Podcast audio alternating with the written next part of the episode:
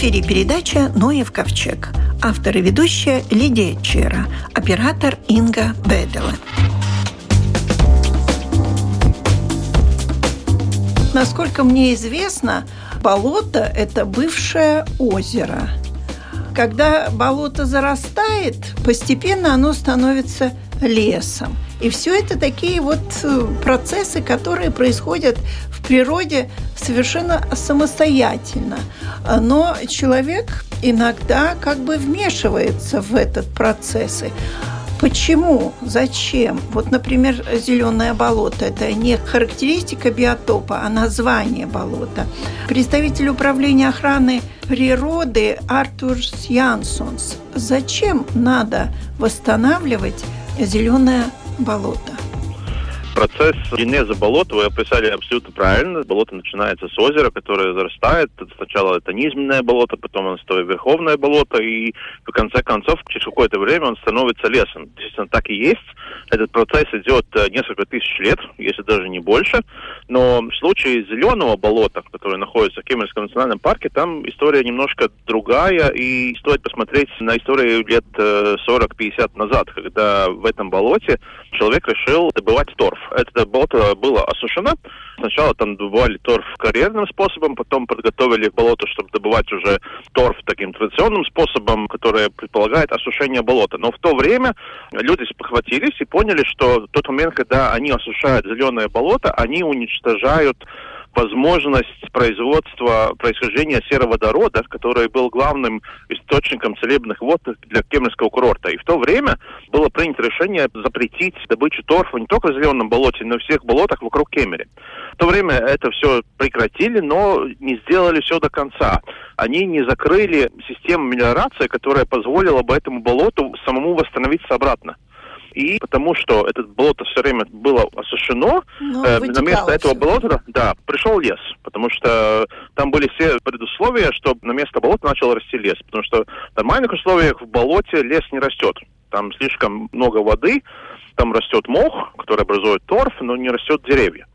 Ну, э, если случае, растут да. деревья, то они такие небольшие, скрюченные, да, если вы видели, какие болоте растут деревья, то такое скрюченная маленькая сосна, mm-hmm. она может там расти 100, 200, 300 лет, пока она вырастет настолько маленькая, да, и да, небольшая, да, как называют, да, как вы видите, да. Так что в этом случае мы, в принципе, исправили то, что надо было исправить уже 50 лет назад. Не только прекратить добычу торфа, там, чтобы не повредить этому образованию сероводорода, но и надо было восстановить тот водяной баланс, тот режим притока воды, который обеспечил бы нормальное восстановление этого болота. В этом случае, если лес уже там есть, лес и каждое дерево по отдельности, он, в принципе, работает как такой маленький насос. Он э, высасывает воду из болота и испаряет ее в воздухе. И закрыть канавы, чтобы восстановить водяной баланс, этого мало, потому что эти деревья продолжают высасывать и откачивать воду с этого болота. Потому после того, как закрыть канавы, следующим шагом было убрать все деревья, которые мешают восстановлению болота. И Потому таких много? Таких действий в Латвии я бы выделил э, зеленое болото как особый случай, потому что здесь это необходимо не только потому, чтобы восстановить болотную экосистему, но и потому, чтобы восстановить производство сероводорода. Я бы сказал, что это даже важнее, ценнее именно в этом случае, чем восстановление болотной экосистемы. Хотя в Латвии и в других местах тоже происходит восстановление болот. В тех местах, где прекращается добыча торфа, делается то же самое. Закрываются все канавы, которые отводили воду из этих болот, где добывали торф. Вода приходит обратно, там начинает расти мох, мох образует торф, и болото начинает расти заново. Только надо понимать, что этот процесс занимает несколько сотен, как минимум, лет. Если, скажем, Кемерское большое болото по возрасту примерно 12 тысяч лет, оно начало образоваться сразу после ухода ледника с территории Латвии, то чтобы такое болото выросло глубиной там 10-12 метров, торфа это нужно действительно этих 10-12 тысяч лет.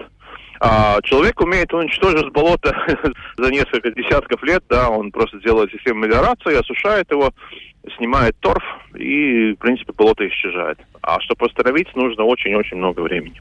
Ну да, ломать не строить, как говорится. Вы сказали, что сероводород даже важнее, чем торф. Я кроме сероводородных ванн вообще не знаю, где сероводород используется. Просветите. А, это, в принципе, и есть главный его ресурс, потому что, чтобы образовался сероводород, нужна именно вот такая комбинация, какая есть в болотах Кемерской окружности. Это болото стоит не на песке или на глине, но болото стоит на доломите, и связь воды, которая приходит с атмосферы через болото, и этого доломитного слоя позволяет специальным бактериям этот сероводород производить. Так что, в принципе, если мы хотим сохранить волнологические ресурсы Кемерского курорта в будущем, в том числе серый водород, как источник целебной воды, эти болота это фундаментально нужны для этого. В других местах Латвии этого не происходит. Это вот именно вот такая уникальное место и уникальная комбинация природных ресурсов. Это потому, что на доломите, да? Да. Болото стоит на доломите, а иногда слой торфа достигает чуть ли не 10 метров. Бывает в Кемельском такое? большом болоте, да, самое глубокое есть примерно 12 метров. Ну, в зеленом болоте глубина не такая большая, там несколько метров только. Но он и моложе. По своему генезису то болото моложе, чем Кемерское. Да, не так много у нас полезных ископаемых. Доломит, известняк и, по-моему, третий будет торф. А торфа добыча идет, продолжается. Да, Но торфа, не в зеленом болоте, наверное. Но не в зеленом болоте и ни одном из болот Кемерского национального парка, кроме один источник добычи торфа есть, там добывается торф для лечебной грязи, который используют в санаториях, где используют еще грязевые аппликации. Так что один все-таки источник добычи торфа есть. Но в Латвии, да, торф добывается. В Латвии добывается торф примерно в 4% из всех болотных территорий Латвии добывается торф. И после того, как торфодобыча закончится, все эти болота будут восстановлены. Или как болото, или как лесные земли, или как сельскохозяйственные земли. Это уже решение хозяина земли, на которой находится это болото, какой путь он пойдет дальше. Да. Но в основном все-таки мы надеемся, что будет принято решение, что те болота, которые после добычи торфа будут восстановлены как болото. И все это проходит в рамках проекта восстановления гидрологического режима в Кемеровском национальном парке. На сколько лет рассчитан этот проект? Этот проект сам по себе уже закончился, он закончился в 2017 году, а это все можно считать такие послепроектные работы. Конечно, было бы хорошо, если это было бы сделано во время проекта, но так получилось с переделкой финансирования, что эти работы мы смогли сделать только начиная с 2019 года. Так что с 2019 года до следующего года пройдет разработка этого леса, чтобы убрать его с этих болотных территорий, которые были территории проекта в 2017 году. Какая площадь работ? Несколько сотен гектар, если так примерно это сказать. очень много, да. Для болота это мало, для лесной вырубки, да, это, конечно, такая территория, не часто встречается в Латвии. Я бы сказал, что это уникальная вырубка, по площади уникальная, потому что Латвии для таких производственных вырубок такие большие территории никогда не используются. Это нецелесообразно и нельзя по определенным законам. Этого достаточно, если мы вырубим деревья, деревья перестанут работать как насосы, и э, болото восстановится, или нужны еще какие-то, ну, каналы закроем, каналы уже закрыты, да. э, вода уже понемножку приходит, и именно потому надо было с этими деревьями поспешить, потому что если вода придет обратно, эти деревья просто погибнут в воде, они утонут. Лесное угодье утонет и упадет э, в воду, и тогда они уже не представляют никакой ценности, ни экологической, потому что она просто лежит в воде, там никто не может в них жить и из них питаться, и экономической ценности никакой, потому что мы просто теряем этот лес. Так что это единственное решение, пока большая вода не пришла, и нам, можно сказать, повезло, потому что были несколько засушливых лет, где просто не было этой воды, и потом она не так быстро приходит, но в один момент там будет очень большое озеро, насколько он там проектная территория озера, потом она покроется камышом, и потом следующая стадия уже, когда начнет расти мох. Но мы в своей жизни этого не увидим. Нет, я в своей жизни точно нет. Мои дети, может быть, увидят какую-то начальную стадию восстановления. Когда-то в Кемеровском болоте пытались посадить мох сфагнум для того, чтобы удержать воду.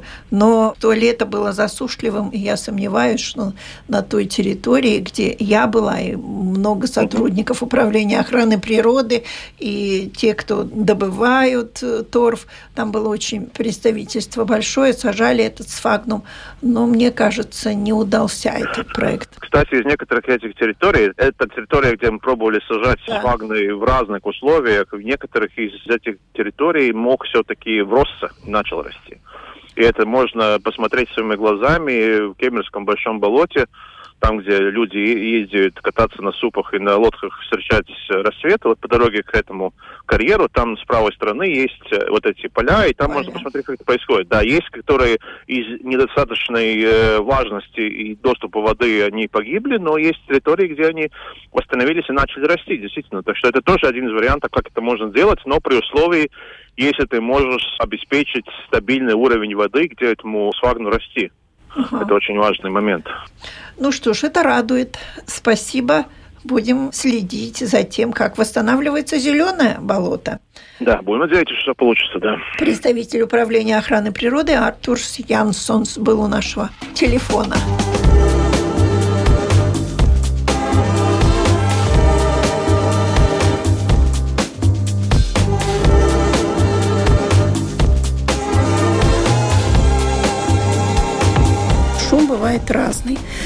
Транспорт, машины, поезда, самолеты. Бывает, люди ругаются или ремонт делают заводы, производство, порты, деревообработка. Какой шум является вредным. Я обратилась к Дарье Калюжной. Я работаю в университете имени Страдания и работаю в кафедре окружающей среды и профзаболеваний. Я правильно сказала, что шум бывает разный, а когда он является уже вредным? Да, это очень правильный вопрос, но ответ на него не может быть однозначным, потому что мы можем смотреть на это с разных сторон. Во-первых, часто мы используем для измерений децибелы как э, единицу измерения, и, допустим, мы можем назвать определенный уровень. Для примера я назову, то есть 35 децибел, к примеру, тот уровень шума, который не нужно было бы превышать в учебном помещении, особенно если мы говорим о детях, чтобы они могли успешно учиться. В то же время следующий уровень, который мы могли бы назвать, это 60 децибелов. И тоже нормально? И тоже, с одной стороны, шум нормальный, потому что мы говорим, и чаще всего наш тембр голоса будет 60-65 децибел. С другой стороны, что мы делаем в этот момент? Если мы хотим работать, если нам нужно сконцентрироваться, сделать быстрее, запомнить лучшую информацию, вне зависимости, мы ее слушаем или мы ее читаем, то этот шум может отвлекать человека и мешать ему очень успешно все вышеперечисленное произвести. Опять же, если мы говорим о законодательстве, то 80 дБ будет указано как максимальный уровень с той точки зрения, что мы говорим о людях, которые профессионально подвержены повышенному шуму. И если человек 8 часов в день подвержен шуму выше 80 дБ, то уже э, доказано то, что у человека повышенная возможность раньше или позже, что это будет иметь влияние на его слух, ухудшится слух постепенно. Может быть, вначале только субъективно для него, что он хуже слышит, а потом уже и объективно можно это доказать. С другой точки зрения, так как мы сегодня говорим о шуме в среде, то здесь мы не говорим так много о влиянии на слух и на слуховую систему, а мы говорим о влиянии на качество сна, на то, как, выполняя обычные ежедневные наши обязанности, насколько хорошо мы можем сконцентрироваться и сделать это успешно.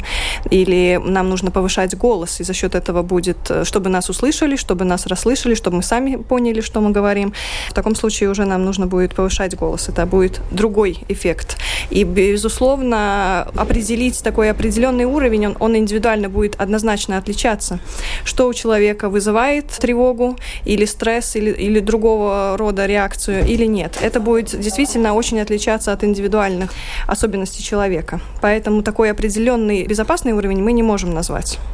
Я с вами абсолютно согласна. Так как я радиожурналист со стажем 45 лет, любой шум вызывает какой-то фактор такой преувеличенности. Поэтому я обожаю тишину.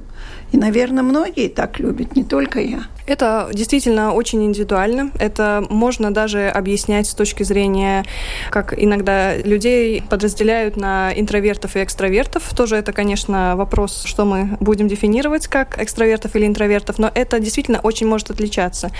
Есть э, исследования, которые смотрят, э, допустим, если мы слушаем музыку, пока мы делаем какое-то определенное действие, да, мы пишем, печатаем или читаем что-то, то есть люди могут использовать наушники и слушать музыку, параллельно тому, что человек делает. И опять же, здесь тоже не будет однозначного ответа. С одной стороны, мы говорим, что шум – это любой нежелательный звук. Значит, если я слушаю музыку, я слушаю ту, которая мне нравится и знакома. Опять же, если мы будем искать доказательства, имеет ли это положительный или отрицательный эффект, очень много говорится о том, что вопрос, что именно мы делаем. Может быть, это механическая работа, может да. быть, это простая такая умственная работа. Музыка – это хорошо известно известная нам музыка, или наш мозг будет подключаться к новой музыке, которую нужно, опять же, параллельно обрабатывать? Я, например, могу резать салат и с удовольствием слушать музыку. Я могу вязать и смотреть фильм. Да. Это все нормально. Безусловно, да. То есть, Это э... мне не мешает. Угу. Вы как-нибудь проверяли вот шумная ли Рига вообще? И есть ли районы, в которых более шумно, а в каких э, более такие тихие районы? Да, конечно, различия есть, и мы сами знаем о относительно тихих районах или шумных районах. Если, допустим, вблизи нас Андрей Сала или любая вот. портовая территория, и где происходят эти загрузки, перегрузки, то, безусловно, в этих территориях даже ночью это более шумные территории. Также есть другие территории, которые очень хорошо можно видеть на карте, где ярко выраженный шум, допустим, от производства. В то же время, если есть и истинный интерес. Я на самом деле советую каждому посмотреть, ведь мы можем в Риге, если мы говорим конкретно о Риге, то каждый мы можем э, использовать данные, которые доступны на домашней странице Риgas Domas Mājokļu un Департаментс. И там мы можем приблизить карту и прямо выбрать конкретный адрес и посмотреть, какой именно шум. Это автотранспорт или это трамвай или это железная дорога. Что именно влияет на нас и насколько эта волна шумовая распространяется на наше наше конкретное здание. Конечно, с этой точки зрения, если мы это находим, мы говорим о шуме в окружающей среде. У нас есть еще шум внутри помещения. Это да. уже у каждого будет, опять же, дополнительное и свое. Да.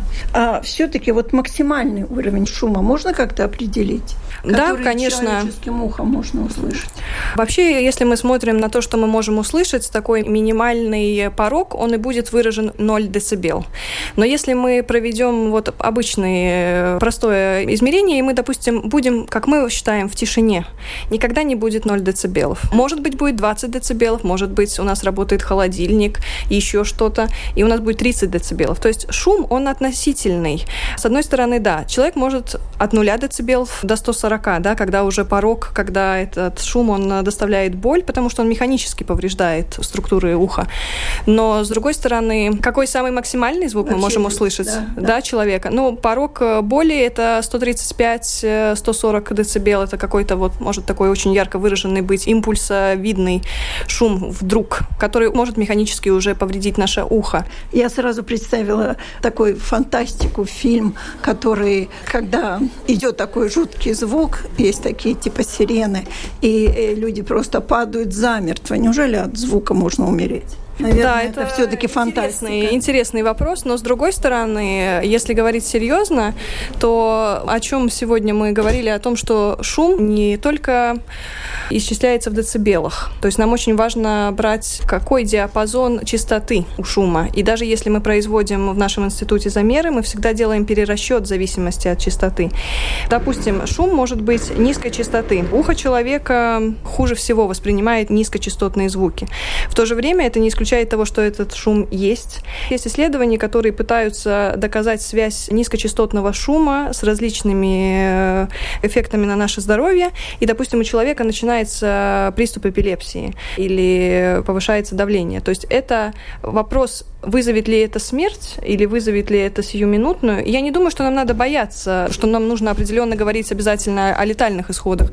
То есть э, любой эффект шума, более минимальный, чем смерть, он очень ну, влияет во на наше здоровье. Во всяком случае, разрушает человеческое здоровье каким-то образом, если да. постоянно жить да. в большом шуме. Вы спрашивали меня о том, что как-то ли регламентируется шум, то есть можем ли мы о каком-то безопасном уровне сказать, да. то, конечно, если мы говорим о шуме окружающей среды, а не профессиональному экспозиции шуму, то в зависимости от того территории, где мы живем, это будет частный дом или это будет многоэтажный дом или какое-то учреждение, то у нас определено также максимальный уровень, который не нужно было бы превышать в этой конкретной территории. Поэтому он оговорен в правилах Кабинета министров. Скажите, ну как может быть загрязнение света? Я не понимаю о шуме и о свете. Ну, свет. Каким образом? Gaismas piesārņojums. Я вообще не понимаю такое словообразование. Шумовое загрязнение мы считаем, что искусственный свет может создать световое загрязнение в случае, если этот э, свет у нас имеется в то время, которое для нас физиологически неприемлемо, назовем так. Да. Это значит то, что, допустим, примеры светового загрязнения – это любое освещение улиц или то освещение, которое от э, рекламных столбов, от реклам, которые у нас стоят на улице, или это освещение от едущих машин. То есть это освещение, которое которое в ночное время влияет на наш э, циркадианный ритм, на выработку наших гормонов, на то, чтобы мы могли в определенное время вставать и в определенное время ложиться, и выработка гормонов не изменялась. В то же время это совсем никак не значит, что мы должны, опять же, отвергать свет. Свет очень важен для всех наших процессов физиологических, и хорошее освещение внутри помещения, оно, безусловно, обязательно должно быть. О загрязнении в, в, в окружающей среде говорят тогда, когда это нежелательное, ненужное, лишнее освещение в том месте, где оно не должно быть. И это не значит, что нам не нужно освещать улицы, но говорится о том, что мы должны использовать свет в том объеме, в котором это нужно для того, чтобы осветить конкретную улицу, или это можно организовать сенсором, когда человек приближается, и тогда мы освещаем эту территорию так, чтобы не создавалось дополнительное освещение в окружающую среду. А остается в силе еще правило Кабинета министров, что шуметь после 23 часов нельзя, а осветить в окна как? Тоже есть какие-то правила? Насчет шума, конечно, с помощью полиции и самоуправления мы можем решать вопрос, если есть шум после 23, а касаемо загрязнения света, у нас есть правила Кабинета министров касаемо освещения в помещениях, в зависимости от того, какую работу мы выполняем в этом месте, но регламентирование именно загрязнения света на данном этапе оно не имеется.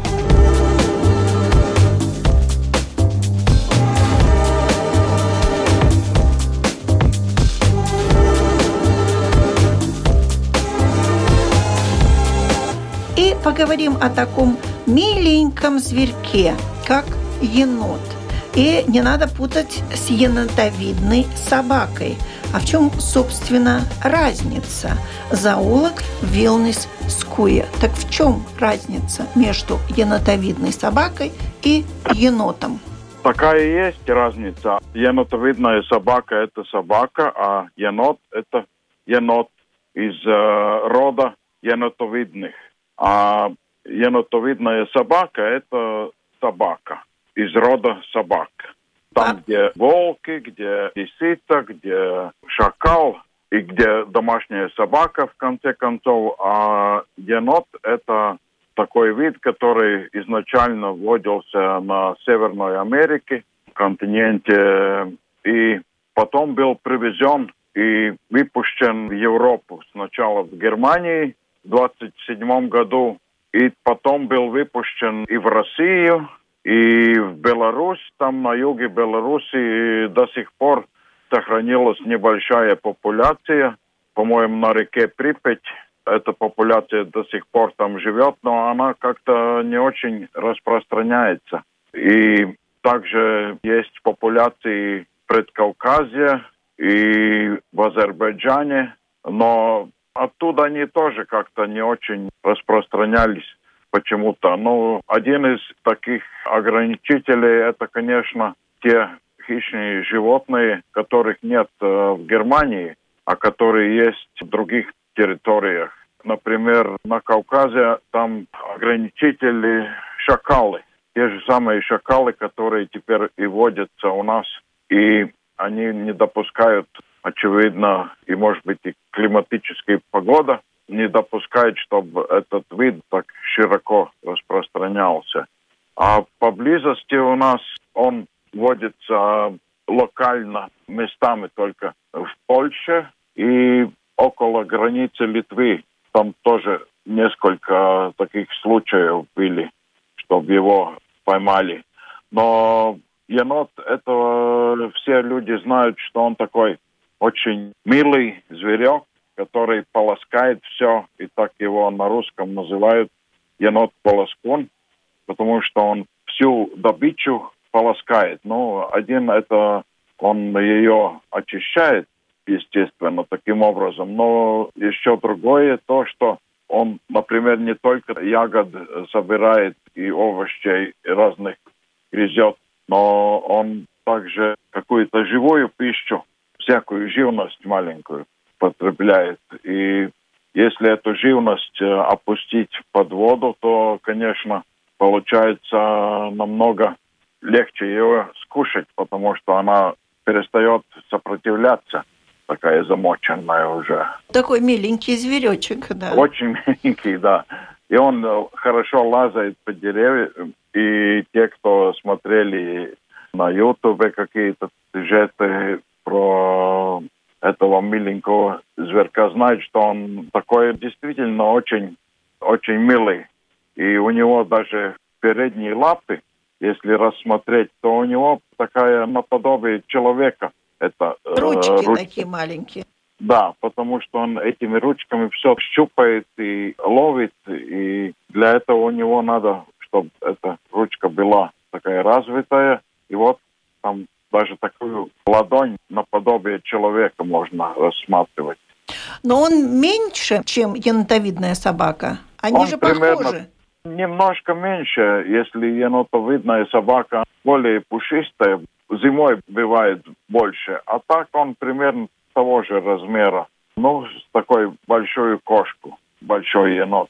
И все-таки есть люди, которые заводят енотика дома. Да, его держат как такого домашнего любимца, и он часто убегает, и вот это есть одно из таких опасений, что таким образом может распространяться на новые территории, что люди его держат дома нелегально. Такие случаи были и в Норвегии, и в Швеции, но нигде он там пока еще не прижился и, наверное, не приживется. Он зимой спит, так же, как енотовидная собака. Он э, зимой спит, но все же для него такие теплые зимы наиболее приятны. В свое время енотовидные собаки были те, виновником считают то, что у нас появились инфицированные клещи. А еноты, они же тоже переносчики этих клещей. Да, клещей они тоже могут переносить так же, как э, все теплокровные э, млекопитающие, начиная с какой-то маленькой э, мышки и кончая медведем, например но они переносят и некоторые глисты, которые могут заразить и других животных, и даже человека. Ну и потом ведут они себя дома все-таки безобразно. Они же своими ручками могут даже холодильник открыть, если что. Я вот да. уже видео смотрела. Да, они очень-очень интересны в этом отношении. И многие э, хозяева становятся совсем... Несчастны. Несчастными, да. Да. Потому что заводили. Вот и поэтому бывают и такие хозяина. Это и есть опасность от такого нелегального содержания енотов, что у хозяина в конце концов это надоедает все. Грязь Этот разводят бардак. основательную. Да, и они их выпускают просто на волю. И если на воле встретится два этих енота, то они уже могут родить семью. Ну, это может быть э, началом. начало. Они могут быть основатели популяции, так сказать. А много енот производит потомство за один раз? В книгах пишется от трех до шести где-то. И это как бы не очень много, но и немало, конечно. Потому что естественных врагов у них практически нет. Если они у нас появились, у нас врагов полно. Но в городе, они, например, в Германии там тоже очень любят пригороды. И в Америке, там на своей родине тоже. В Германии недавно подсчитывали, что на 100 гектаров 100 этих енотов. И это очень большая плотность животных. И они лазают по деревьям, и это не делает ни лисица, ни енотовидная собака. И вот эта ниша, они могут быть как разорители гнезд. В связи с этим а, они могут залезть на дерево и там найти это птичье гнездо. Ну и плюс, наверное, все мусорные баки будут перевернуты тоже. Ну... Да, они это тоже делают очень изящно. Я помню, что у вас лет 20 назад, наверное, был питомец тоже дома. Это была енотовидная собака? Да, это была собака енотовидная. То есть они а, приручаемы, да, вот эти звери? Э, конечно, они приручаются, они не хуже собаки или кошки. Они умнее кошки, конечно. И кроме того, у них же эти мордочки такие э, очень э, красивые и такие большие глаза. Енот это ну, такое полуночное, ночное животное. И у него большие глаза, и он на вас смотрит, и ручки такие. Э, Складывает. Да, конечно, он очень интересное животное, но мы как-то его не хотим, пусть он там живет у себя в Германии или в Америке и пусть не распространяется. Но я думаю, что пока у нас природа такая, какая она теперь есть, может теоретически возникнуть популяция где-то на окраине Риги из этих выпущенных. Но им будет очень трудно при этих климатических обстоятельствах и наши животные, которые тут живут уже, они тоже им не дадут такую спокойную жизнь. Значит, на этом и остановимся. Спасибо большое. У нашего микрофона был заулок Вилнес Скуя. На этом наша передача заканчивается. Всего вам доброго.